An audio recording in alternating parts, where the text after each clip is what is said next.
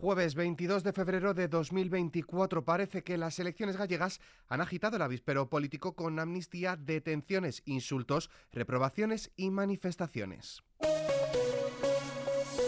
ISFM Noticias con Álvaro Serrano.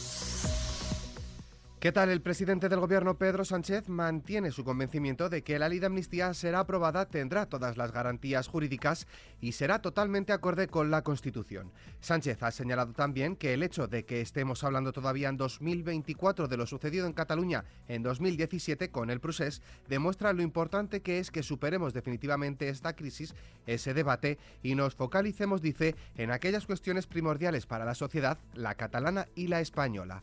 El líder socialista ha expresado ese optimismo este miércoles en una conversación informal con los periodistas que cubren su visita a Marruecos. Allí el presidente del gobierno y su homólogo marroquí han aprobado las oportunidades que se abren para las empresas españolas de cara a las infraestructuras de las que se va a dotar Marruecos para el Mundial 2030 que se organiza junto con España y Portugal.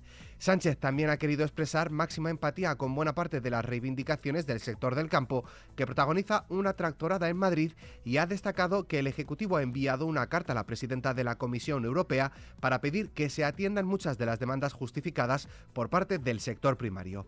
Mientras tanto, la investigación judicial por la que ha sido detenido Coldo García Izaguirre, que fue asesor del exministro socialista José Luis Ábalos, investiga presuntos mordidas en contratos durante la pandemia de COVID-19 cuyo material fue destinado a los ministerios de Transporte e Interior, así como comunidades autónomas como Baleares y Canarias. Investigación de la Fiscalía Anticorrupción que afecta a una veintena de personas por organización criminal, tráfico de influencias y cohecho por al menos 50 millones de euros y frente a la cual el Partido Popular pide explicaciones. Ante esto, Pedro Sánchez ha expresado toda su reprobación y absoluto reproche por la detención de Coldo García, pero ha reclamado al Partido Popular ser igual de celoso con el caso del hermano de la presidenta de la Comunidad de Madrid, Isabel Díaz Ayuso. Y como respuesta, Ayuso ha respondido a Sánchez con su consigna de me gusta la fruta, añadiendo que todo fue investigado por distintas instancias y se demostró que no había nada.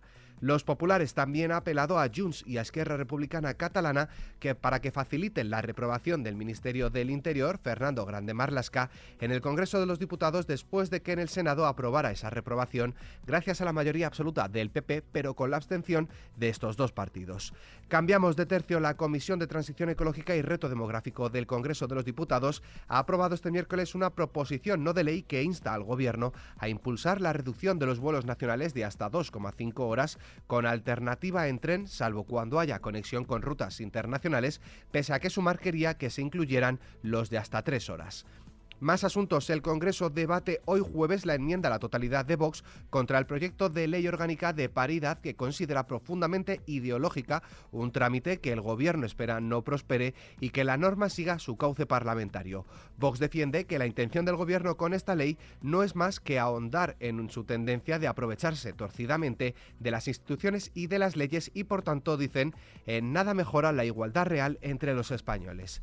Continuamos en clave económica. El Ministerio de Derechos Sociales y Consumo ha pedido a las cadenas de supermercados e hipermercados información sobre los precios a los que ha vendido en los últimos meses los productos objeto de reducción de IVA, como el aceite de oliva o las frutas y verduras, para comprobar si ésta se ha trasladado correctamente a los consumidores.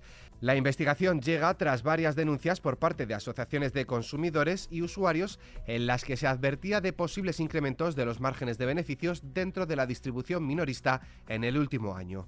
Del supermercado a la vivienda, el Instituto Nacional de Estadística, el INE, difunde este jueves datos de cierre de 2023 sobre cómo se ha comportado el mercado de la vivienda en el conjunto de ese año. Hasta noviembre, la compra-venta acumula un retroceso de casi el 10% y la firma de hipotecas en torno al 18% debido a la subida de tipos y el consiguiente enfriamiento del sector.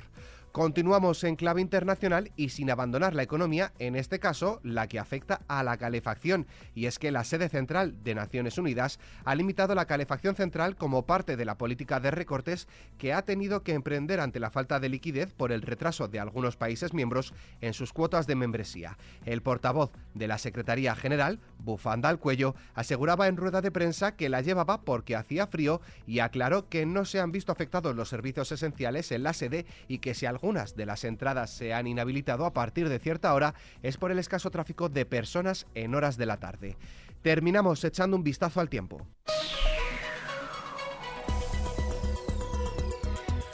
Hoy jueves un frente atlántico dejará cielos cubiertos acompañados de precipitaciones en casi la totalidad de la península salvando el área mediterránea. En cuanto a las temperaturas, tanto las máximas como las mínimas descenderán en la mitad norte y subirán en el cuadrante sur. Con el parte meteorológico nos despedimos, pero la información continúa puntual en los boletines de XFM y como siempre ampliada aquí en nuestro podcast XFM Noticias. Con Susana León Garabato en la realización, un saludo de Álvaro Serrano, que tengáis muy buen día.